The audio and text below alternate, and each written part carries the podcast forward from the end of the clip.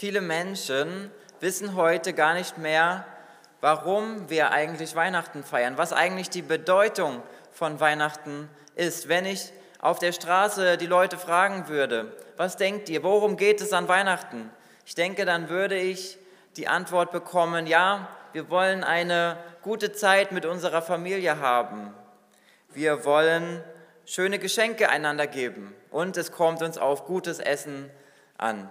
Das sind die Dinge, die uns wichtig sind. Das ist das, was unsere Tra Weihnachtstradition ausmacht. Aber das ist nicht das, worum es eigentlich an Weihnachten geht. Das, was die eigentliche Bedeutung von Weihnachten ist. Und dieser Bedeutung, die ist in Vergessenheit geraten. Und ich denke, es wird Zeit, dass wir uns wieder bewusst machen, was die eigentliche Bedeutung von Weihnachten ist. An Weihnachten stehen nämlich nicht die Geschenke im Mittelpunkt, die wir uns gegenseitig machen. Darum geht es nicht. An Weihnachten geht es um das Geschenk, das Gott uns gemacht hat. Er hat uns seinen Sohn Jesus Christus geschenkt. Um dieses Geschenk geht es. Und vor mehr als 2000 Jahren erblickte Jesus das Licht der Welt in der Stadt Bethlehem. Wir haben eben in der Weihnachtsgeschichte aus Lukas Kapitel 2 davon gehört. In den drei Anspielen der Covenant Players ging es auch immer wieder um Jesus. Und ich möchte heute darüber sprechen, wer ist eigentlich dieser Jesus? Wer ist diese Person, um die es an Weihnachten geht? Was hat es mit ihm auf sich?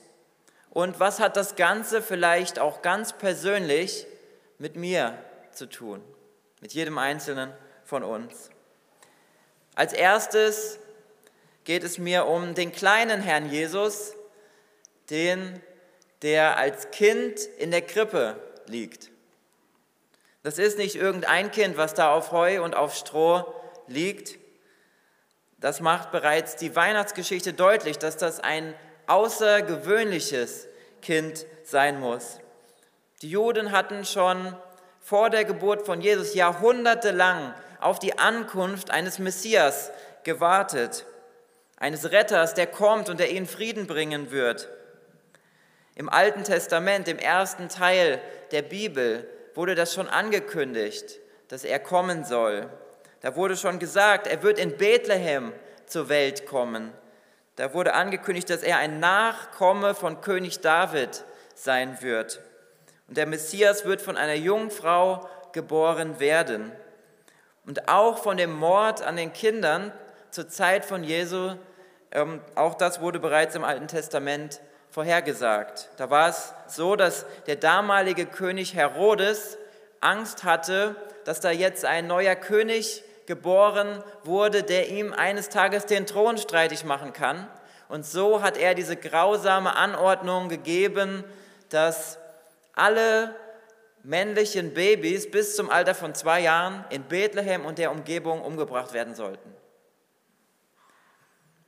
Und so kam es, dass der, der Vater von Jesus einen Traum bekommen hat, dass er fliehen sollte. Und er ist geflohen mit dem Kind nach Ägypten.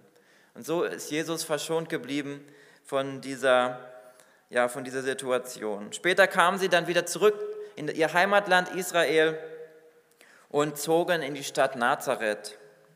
Dort ist Jesus aufgewachsen und deshalb wird er auch der Nazarener genannt. Daher auch der Name unserer Kirche, die Kirche des Nazareners. Und das deutet auch darauf hin, dass Jesus bei uns im Mittelpunkt steht. Der wartete Messias, er ist auch der Friedefürst. Jesus hat nicht den Frieden gebracht, den sich die Leute damals erwünscht hatten. Er hat nicht diese Befreiung von der römischen Besatzungsmacht gebracht, die ersehnt wurde. Er hat einen anderen Frieden gebracht. Er hat Frieden mit Gott gebracht. Um diesen Frieden ging es ihm. Und er hat sich auch dafür eingesetzt, dass die Menschen miteinander im Frieden leben. Und ich denke, das ist auch etwas, was wir heutzutage sehr gut gebrauchen können, dass wir in Frieden miteinander leben. Wir leben in einer Zeit, in der Ausgrenzung, Streit und Konflikte in unserer Gesellschaft an der Tagesordnung sind. Auch die Ehen und der Zusammenhalt in den Familien wird auf eine Belastungsprobe gestellt. Es gibt einen Grund, warum wir immer wieder Konflikte erleben, warum wir immer wieder ja, an, diese, an diese Probleme kommen. Und der, der Auslöser für diesen Unfrieden ist unser Egoismus. Das ist die Wurzel für diese Konflikte. Da, wo die eigenen Interessen wichtiger werden als der Frieden miteinander, dort treten Probleme auf. Und Jesus hat uns ein Beispiel dafür gegeben, was es heißt, unseren Egoismus zu überwinden. Er hatte eine dienende Einstellung. Er hat danach gefragt, was hilft dem anderen? Wie kann ich etwas Gutes tun für die anderen? Und wenn wir Jesus Raum in unserem Herzen geben, dann geht es nicht mehr nur um unsere eigenen Interessen, sondern dann fragen wir, was hilft denn den anderen, was dient denen und was ist eigentlich Gottes Plan für mein Leben. Und Gott macht uns in der Bibel deutlich, er möchte, dass wir in heilen Beziehungen miteinander leben. Er möchte, dass wir Frieden miteinander haben. Und wir haben Jesus gesehen als das Kind in der Krippe. Wir haben ihn als Friedefürst kennengelernt. Aber Jesus ist auch derjenige, der als Retter bis ans Kreuz gegangen ist. Und darauf möchte ich jetzt eingehen. Das ist das zweite Geschenk, das Gott uns gemacht hat. Und das ist der Tod Jesu am Kreuz. Und vielleicht fragen sich jetzt manche, ja, wieso bezeichne ich den Tod von Jesus als ein Geschenk? Wie kann das sein? Es ist so, durch seinen Tod sind unsere Sünden vergeben worden. In anderen Worten, Jesus hat Licht in unsere Dunkelheit gebracht. Die Wurzel unserer Sünde ist der Egoismus. Das habe ich eben schon angesprochen. Und eine Sünde ist eine willentliche Entscheidung gegen ein bekanntes Gebot Gottes. Wäre Jesus nicht am Kreuz gestorben, dann würden wir immer noch in unseren Sünden da sein und wir hätten keine Vergebung vor Gott. Wir könnten keine Gemeinschaft mit Gott haben. Wir wären weiterhin in unseren Sünden gefangen und auf ewig von Gott getrennt. Und es gibt ein uraltes Prinzip, das besagt, der Lohn der Sünde ist der Tod. Das heißt, die Konsequenz von der Sünde ist der Tod. Und zur Wiedergutmachung ist es notwendig, dass ein Opfer stattfindet. Und das hat Jesus selbst gebracht. Er ist selbst diesen Weg gegangen. Er hat dieses Opfer äh, gebracht, stellvertretend für jeden einzelnen von uns und hat damit Vergebung für unsere Sünden bewirkt. Hat den Preis dafür bezahlt. Auch wenn wir uns vor Augen führen, wie grausam der Tod von Jesu gewesen ist, haben wir trotzdem Grund zur Freude. Denn an dieser Stelle war die Geschichte noch nicht zu Ende. Jesus hat den Tod besiegt und er ist am dritten Tage auferstanden von den Toten. Er lebt auch heute noch.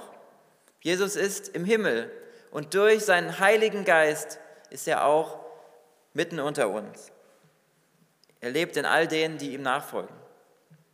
So wie der Stern von Bethlehem den Weisen aus dem Morgenland den Weg gezeigt hat, und so will auch Jesus die Dunkelheit unseres Herzens will in sie hineinkommen und sein Licht dort hineinbringen. Er weist uns den Weg zum Leben. Und dort, wo Jesus in unser Leben kommt, da erleben wir Segen, da erleben wir einen Sinn für unser Leben. Der Sinn unseres Lebens ist, Gottes Liebe anzunehmen. Diese Liebe, die er uns gezeigt hat durch seinen Sohn, den er für uns gesandt hat. Aus Liebe sandte Gott Jesus in diese Welt und das lesen wir auch in diesem Bibelvers in Johannes 3, der Vers 16. Da heißt es, denn so sehr hat Gott die Welt geliebt, dass er seinen eingeborenen Sohn gab, damit alle, die an ihn glauben, nicht verloren werden, sondern ewiges Leben haben. Jesus ist gekommen, um uns den Weg zum ewigen Leben zu zeigen. Wer Jesus nachfolgt, der kann dem Tod gelassen entgegenblicken. Wir wissen, dass der Tod nicht das letzte Wort haben wird. Wenn wir uns das bewusst machen, dass Gott ein Leben im Himmel in der Ewigkeit für uns geplant hat, dann sehen wir die Dinge dieser Welt auch mit ganz anderen Augen, nämlich im Licht der Ewigkeit. Und alle innerweltlichen Interessen und Konflikte und alles das, womit wir uns oft beschäftigen, das tritt dann einfach in den Hintergrund. Das ist dann nicht mehr das, um was es wirklich geht. Wer Jesus nachfolgt, der ist nicht von dieser Welt, ist herausgerufen aus der Welt. Und dann geht es nicht mehr um die eigenen weltlichen Interessen, sondern dann heben wir unseren Blick über dieses Leben hinaus und sehen bis hinein in die Ewigkeit. Jeder von uns wird eines Tages sterben, wird eines Tages dieses Leben verlassen. Aber der Sinn des Lebens besteht nicht darin, dass wir diesen Todestag immer weiter nach hinten hinauszögern, sondern wir dürfen vielmehr gelassen auch mit diesem Thema umgehen, gelassen mit dem Tod umgehen, weil wir diese wunderbare Perspektive haben, dass wir bei Gott im Himmel in der Ewigkeit sein können, wenn wir Jesus nachfolgen. Und er erwartet, es erwartet uns eine große Herrlichkeit an dem Ort, wo es keinen Tod gibt, wo es keine Schmerzen gibt und wo Gott versprochen hat, dass er alle unsere Tränen einmal abwischen wird. Vielleicht fragst du dich, was hat das Ganze jetzt aber mit mir zu tun? Jesus kam in diese Welt als Kind in der Krippe. Er starb am Kreuz als Retter der Welt. Das hat er nicht nur für ein paar Menschen in Israel gemacht, sondern das, was er gemacht hat, was er getan hat, das hat Auswirkungen auf alle Menschen, die ganze Menschheit.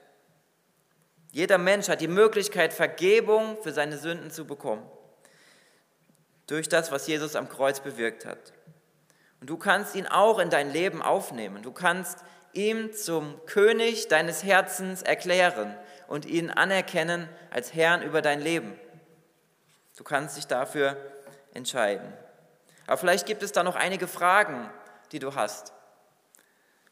Die Frau des Hirten in, in diesem letzten Anspiel, die hat sich auch sehr viele Fragen gestellt. Was hat das mit dem Kind in der Krippe auf sich? Warum sind da Engel erschienen? Wie kann das überhaupt sein, dass man von Engeln spricht? Und wieso haben sich diese Weisen aus dem Morgenland auf den Weg gemacht, Geschenke, kostbare Geschenke für ein Baby zu geben und, das, und sich vor diesem Baby zu verneigen. Warum haben die das gemacht? Die Frau des Hirten wusste in dieser Situation nicht das, was wir heute wissen. Wir haben einen ganz anderen Blick auf diese Geschichte, auf diese Situation. Wir haben Jesus als Retter am Kreuz kennengelernt. Das kannte sie nicht. Wir wissen auch von seiner Auferstehung. In der Nacht von Bethlehem war nicht alles klar. Es gab viele Dinge, die unklar waren, wo man nicht genau wusste. Und es stellen sich viele Fragen. Und auch in unserem Leben heute gibt es viele Dinge, die für uns unklar sind, wo wir keine Antworten haben, wo wir uns fragen, was ist die Wahrheit? wo wir uns fragen, was passiert eigentlich hier mit uns? Und erst im Nachhinein erkennen wir die tieferen Zusammenhänge, wenn sich das Bild zusammensetzt. Dann wird Licht auf das alles fallen, was uns momentan noch verborgen ist. Und auch wenn wir manches nicht verstehen, dürfen wir dennoch zuversichtlich sein. Gott beantwortet uns zwar nicht in diesem Leben alle Fragen, die wir haben, aber er macht uns Hoffnung auf eine bessere Zukunft. Ich bin zutiefst davon überzeugt, dass wenn wir unsere Hoffnung auf Jesus setzen, dass er sie nicht enttäuschen wird. Die Bibel zeigt uns, dass Gottes Wege höher sind als unsere eigenen Wege. Wir verstehen nicht alles, was er tut oder warum er es auch tut, aber wir dürfen voller Hoffnung in die Zukunft schauen. Denn Gott hat einen guten Plan für jeden von uns.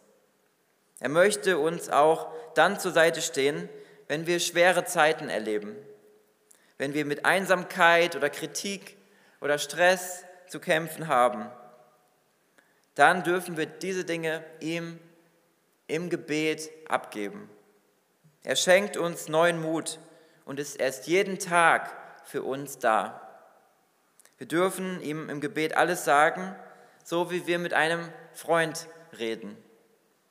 Und wir können ihm das weitergeben, was uns bedrückt, was uns Schwierigkeiten macht und ihm das abgeben.